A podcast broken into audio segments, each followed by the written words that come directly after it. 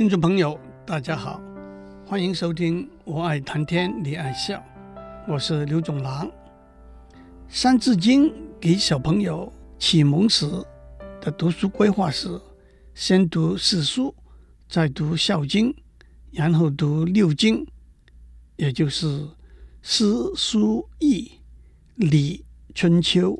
好六经，当讲求。六经是《诗经》。书经、易经、周礼、礼记和春秋。上一次我们已经简单的讲过大家比较熟悉的两本书《礼记》和《诗经》。今天让我简单的讲一下《书经》和《春秋》这两本书，它们都是重要的历史文献典籍。《书经》也称《尚书》。相是上古的意思，书是文字的记录的意思。尚书是谁编撰的呢？历来有不同的说法，但是也有学者相当肯定的认为是孔子编撰的。尚书是一本多体裁文献的汇编，它里头的体裁，因此也就是相关的内容，可以分成一点。主要用于重要史实的记载。二谋，主要用于君臣之间对治国谋略的策划和讨论。三训，是大臣向君王进言、开导君王的话。四告，是君王对大臣勉励告诫的话。五命，是君王对大臣的命令。六是，是君王讨伐叛逆、训勉士卒的文告。按照时间来分，《尚书》记载的内容包括尧舜、夏、商、周四代，分成余书，包括例如尧让位给舜的时候，尧所做的《尧典》，里头描述他在位的时候的政治体制。政治思想和社会制度。夏书包括例如夏禹写的有关中国地理的《禹贡》，商书包括例如商汤把夏桀打败之后写的《汤告》，里头向诸侯诉说夏桀的罪恶和推翻夏桀的理由。周书包括例如周武王起兵伐襄。在牧野之战，誓师出法的时候写的牧誓。接下去，让我们简单的介绍《春秋》这本书。首先，让我澄清一个问题：《春秋》不也是历史里头的一段时期吗？大约在公元前十一世纪，周武王推翻了和妃子妲己过着荒淫生活的商纣王。建立了周朝。四百多年之后，公元前七百七十一年，为了博褒姒一笑，烽火戏诸侯的周幽王被犬戎所杀，周朝灭亡，历史上称为西周。周幽王死了之后，诸侯拥立原来被废的太子为周平王，仍然挂着周天子的名号，维持到公元前两百二十一年。秦始皇统一中国为止，历史上称为东周。但是在这五百多年里头，周已经是一个小国，诸侯各国日渐强大，所以历史上也同时把这一段时间分成两段，叫做春秋时代和战国时代。春秋时代大约是公元前七百七十年到公元前四百七十六年。那个时候势力最大的诸侯国，以所谓春秋五霸齐桓公、宋襄公、晋文公、秦穆公、楚庄王为代表人物，也有历史学家加上吴王夫差、越王勾践。战国时代大约是公元前四百七十六年到公元前两百二十一年，以所谓战国七雄，齐、楚。燕、赵、韩、魏、秦为代表，中国历代都设有史官的位置，负责记录、编撰和编撰史书。传统的记录题材是按照年、月、日、时间的顺序，把历史事件一一记录下来。这种记录的题材叫做编年体。史书统称为春秋，因为春秋就代表一年四季。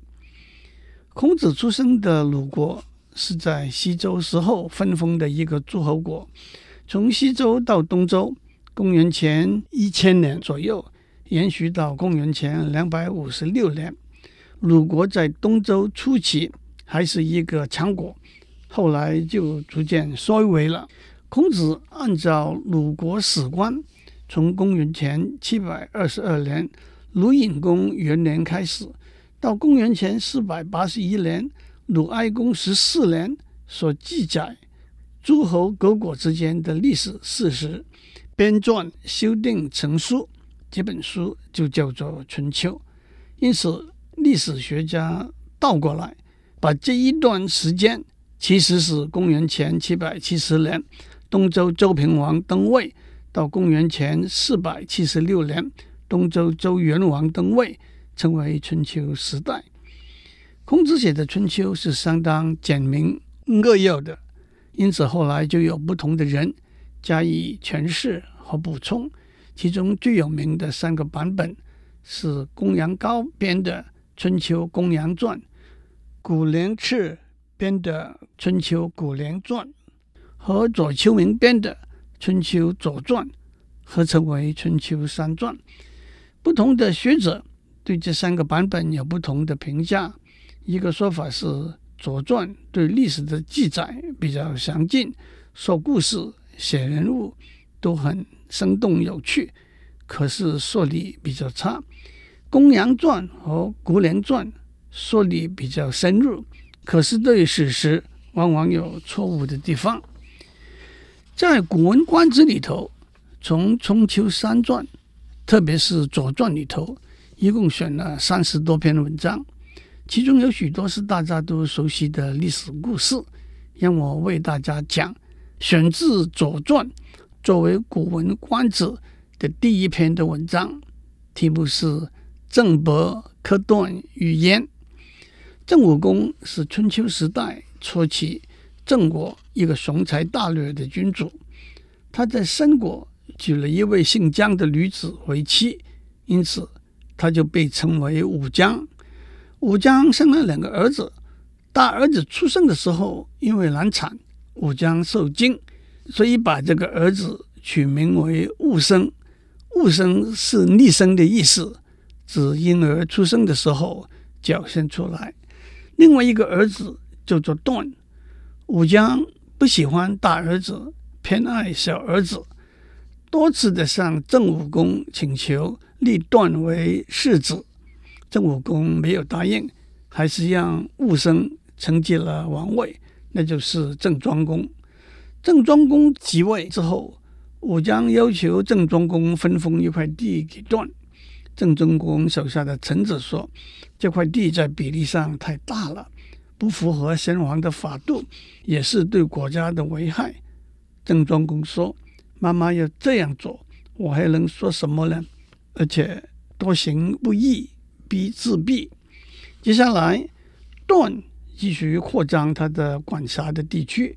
郑庄公手下的臣子又跟他说：“一国不堪二主，宁得除掉他，不要让民心动摇。”郑庄公说：“不必了，他会自取灭亡的。”但是段还是继续扩张他的势力范围。不过郑庄公还是说。对君主不义，对兄长不亲，都不是民心之所向。即使土地再大，还是要崩溃的。段修筑城墙，集中兵力，准备好兵马战车，要去袭击郑庄公。而且武姜夫人准备打开城门作为内应。郑庄公认为这是出手的时候了，派了大兵。把段赶走，段最后投奔共国，这就是后来大家叫他公叔段的原因。郑庄公把母亲武姜流放到郑国的边疆去，并且发誓说不到黄泉再也不相见。但是他把这句话说了出口之后，又很后悔。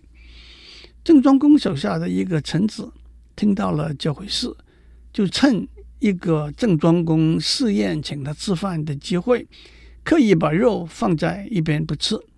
郑庄公问他为什么，他说：“我有高堂老母，他从来没有尝过君王赏赐的食物，所以我恳请您让我把肉打包带回去。”给他品尝，郑庄公感叹说：“你还有母亲能够奉养，亦我独无。亦是唯有的意思。”这位臣子就帮他想出了一个主意。他说：“主上不必忧虑，只要在地下挖一个隧道，挖到泉水涌出，让你们母子在隧道里头相见，谁还会说什么呢？”郑庄公听从了他的建议，走入隧道里头，看到妈妈，高兴地赋诗说：“大隧之中，其乐也融融。”武姜在隧道里头看到儿子之后，走出来，很高兴地赋诗说：“大隧之外，其乐也溢溢。”于是母子和好如初，融融是和乐融洽。意义是舒畅愉快的意思。《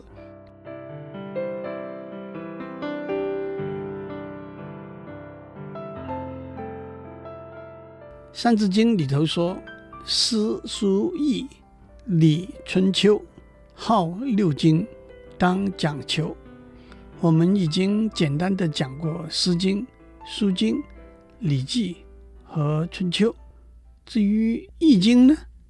一般认为。《易经》最初是占卜用的书，但是它的影响遍及中国的哲学、宗教、医学、天文、算术、文学、音乐、艺术、军事和武术。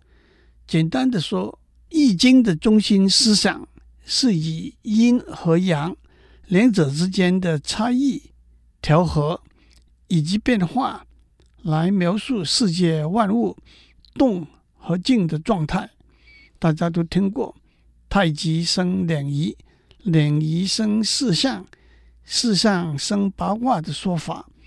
用今天电脑科学的语言来说，那就是二进位。大家也都知道，有了零和一，我们就可以用零和一来代表数字、文字、声音、图片和颜色等等。讲到这里，我就不再多讲六经了。不过，让我引用韩愈在《进学解》里头一个精辟生动的说法，作为一个总评。他说：“上辉尧祀，混混无涯；周告殷盘，桀屈聱牙；春秋严谨，左氏浮夸；易其而法。”思正而趴，前面四句我就不解释了。意思是《书经》这本书很难看得懂，很难念得顺。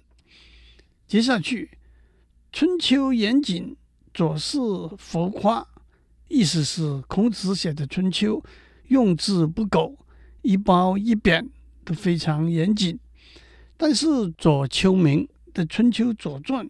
却是文辞铺张华丽，讲故事很会渲染吹嘘，易其而法，易经奇妙而有法则，思正而趴，《诗经》的思练纯正，正如《论语》里头说的“诗三百，一言以蔽之，诗无邪”。但是“趴”是花，指《诗经》的辞藻华丽。接下来，《三字经》也说，除了儒家的六经之外，也要读诸子百家的著作，经记名，方读子，错其要，记其事。而且，《三字经》也特别提出五个人的著作：无子者有荀杨、文中子、及老庄。这五个人就是比孔子晚了两百年，儒家思想里头一个重要的大师荀子。西汉后期的哲学家和文学家杨雄，隋朝的教育家、思想家王通，他的门人在他死后尊称他为文中子，和道家的代表人物老子和庄子。老子出生在公元前六百年左右，在孔子之前。庄子大约是和孟子同时。我不打算在这里一一讲。他们的著作和故事，我要谈一下的是，在中国文化思想发展的过程中，春秋战国时代的百家争鸣和汉武帝时代的罢黜百家、独尊儒术的先后发展。春秋战国时代，社会处于一个大变革时期，因此产生了各种思想流派。这些学者们。著书讲学，互相论战，也就是所谓百家争鸣。百家争鸣这个现象的发生，可以说有几个因素：第一，学术自由，思想领袖纯粹以学术为出发点，无拘无束地发挥他们的见解；第二是政治因素，春秋战国时期诸侯林立，因此强大的也好。弱小的也好的诸侯国的国君，或者想从有智慧的学者身上学到治国之道，甚至想具体的推行他们的理念，或者想利用学者的地位巩固和点缀他们的政权，也有想通过学者的管道去和别的诸侯拉关系。反过来，学者也同时或者理想的。或者功利的，希望把他们的思想和理念灌输给有政治力量的统治者。第三是经济因素，那个时候经济已经有了相当大的发展，学者在温饱之余有时间和机会从事学术研究的工作，还可以广收门徒，周游列国。第四是文化因素。过去贵族垄断文化和学术的局面被打破了，文化和学术往社会下层扩散，参与学术研究和讨论的人层面更广，数目更多。第五是科技因素，科学技术包括天文学、数学、光学、声学、力学、医学里头的进步，也引起了学者的兴趣，去明了。和解释许多自然现象。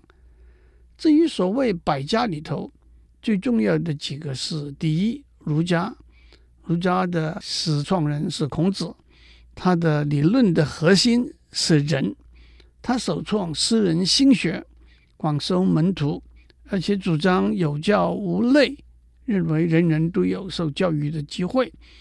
接着他下来的两个重要人物是孟子和荀子。孟子主性善，荀子主性恶。第二，墨家，墨家的始创人是墨子，他是战国初期鲁国人，比孔子晚了一百多年。墨子的主张是和儒家的主张相对的，他主张尚贤，任用官吏，要重视才能，打破旧的阶级观念，主张兼爱，消除亲属。贵贱的分别，同等的去爱所有的人，主张非攻，反对战争，谴责战争带给人民的灾难。墨子对机械科技也有相当的了解和研究。第三，道家，道家的始创人是老子，他写的《道德经》是中国文化里头最重要的经典之一。在政治上，老子主张无为而治。道家在战国时期的代表人物是庄子，他写的《逍遥游》也是重要的道家经典。他说：“万物一辅，死生同状。”意思是万物是一个整体，死和生是没有差别的。作为万物一体的一个例子，他说：“庄周梦蝴蝶，到底是庄周做梦变成蝴蝶了，还是蝴蝶做梦变成庄周了？第四，法家，法家主张以法治国，主要的代表人物是管仲、商鞅、李斯和韩非子。第五，名家，通俗说来就是辩论家，他们主要以诠释名和实来阐述观点，主要的代表人物是邓析和跟庄子辩论。鱼在水里面游，快乐不快乐的惠子，和提出白马非马的论述的公孙龙。第六，纵横家代表人物是鬼谷子、苏秦、张仪。第七，兵家代表人物是著《孙子兵法》的孙武和他的后代著《孙膑兵法》的孙膑。但是。百家争鸣的现象，在春秋战国之后就逐渐衰落了。秦始皇统一天下，以法治天下，建立了中央集权的秦朝。秦朝维持了短短的十五年。汉高祖刘邦采用休养生息、轻徭薄赋的政策。轻徭是减轻劳役，薄赋是降低赋税。可是到了汉光武帝的时候，那是离孔子的时候大约四百年了。董仲舒提出罢黜百家，独尊儒术的论述。虽然那个时候的儒术已经不是春秋战国时期儒家思想的原貌，而且掺杂了道家、法家、阴阳家、五行家的一些思想。这个论述背后的政治背景。是汉武帝要在政治上和经济上进一步强化专制和中央集权的制度。汉朝初期主张清静无法的皇帝和老子的思想已经不能够满足这种政治需要，而儒家的仁义思想和君臣伦理观念。显然和汉武帝的企图和任务相配合，因此儒家思想逐渐独大，尤其是通过科举考试制度，把四书五经作为考试的重要内容。两千多年以来，儒家思想就成为中国传统文化的正统和主流思想了。接下来我们会按照《三字经》来讲中国的历史。